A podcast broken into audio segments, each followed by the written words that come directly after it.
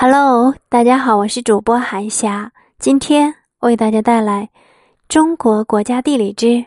丝绸之路》。张骞出使西域，开辟了中国与欧亚各国的重要陆地交通路线，主要从长安经甘肃凉州抵达对外通商的敦煌，由敦煌出发。通往欧洲各国的商路有两条，一条沿昆仑山北路，经金境、新疆境内，翻越葱岭南部，就是帕米尔高原，途经大月支，就是今阿富汗境内，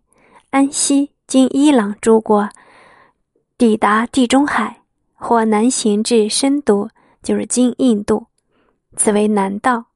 一条沿天山南路西行，经今新疆境内，翻越葱岭北部，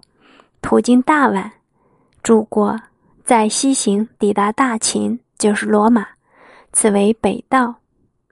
北道和南道都在高山、沙漠和高原之间，使节驼商队伍往来其间，交易货物主要是丝织品，也有宝石、香料。和玻璃器具，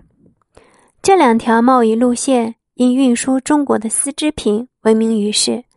被中外的历史学家誉为“丝绸之路”。丝绸之路推动了西方文化物质的交流，对于促进中国各族人民和中国与欧亚各国人民之间的经济文化交流起着很大的促进作用。